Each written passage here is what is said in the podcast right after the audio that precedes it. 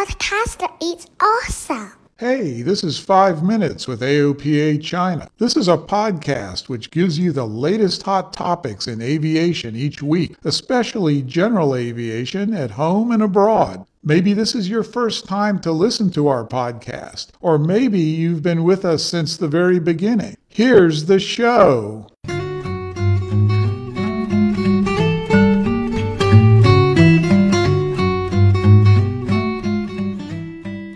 Everyone, thank you for tuning to 5 Minutes with AOPA China.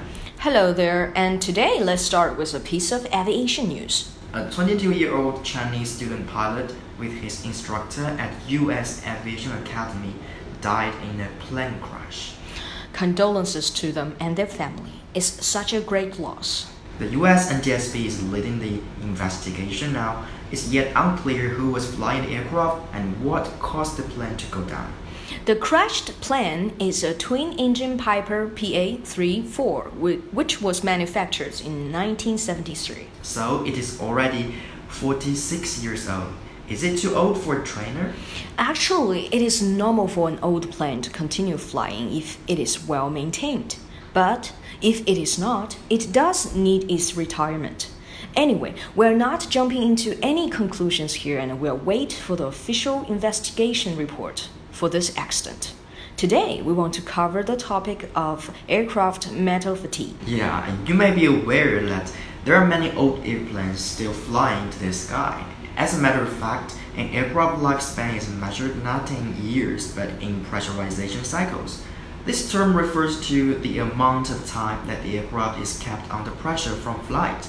Each time an aircraft is pressurized during flight, its fuselage and wings are stressed. These two parts are uh, connected with fasteners and rivets, and over time, cracks develop around the fasteners holes. Engineers call it metal fatigue. Yes, and if you ever taken a paperclip and bend it back and forth until it breaks, I know I did, and you know that at least a little something about metal fatigue.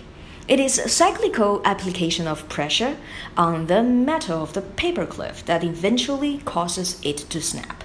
The same can happen with an aircraft. Indeed, and each pressurization cycle involves takeoff and landing. The fuselage is most susceptible to fatigue, especially on short hauls, where an aircraft goes through pressurization cycles every day. On the other hand, aircraft used on longer flights experience fewer pressurization cycles and can serve for more years. Yes, and how to determine the metal fatigue level that can cause dangerous damage to an aircraft? There is a parameter called limit of validity, or LOV. It sets the standard for metal fatigue test evidence. Basically, LOV is a measure of time a particular aircraft has before widespread metal fatigue becomes an issue. The manufacturers and operators of aircraft have this information. Airlines are really relying on the manufacturers' maintenance programs.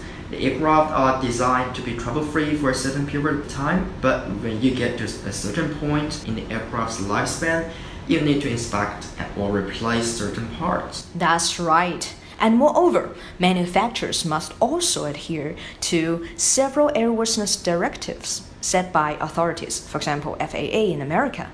The AD focus mainly on identifying areas which are mostly susceptible to widespread metal fatigue.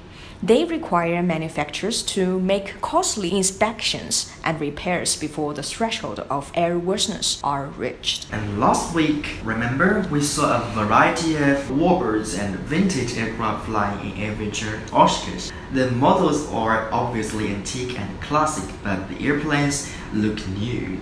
Don't they suffer metal fatigue? Yeah, that's another side of the story, I think.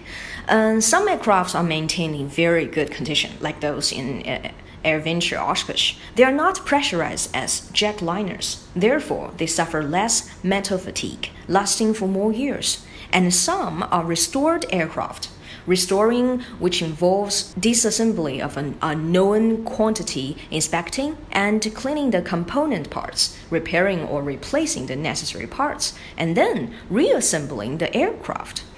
Above all, the restored airplane should comply with AD too. Now I see how important the role that maintenance staff play in aviation.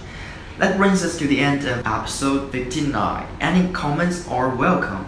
Please find us on WeChat, Facebook, Twitter, Himalaya, and any podcast platform. If you like us and want to support us, the easiest way is to tell your favorite episode to your friends. See you next week. Bye.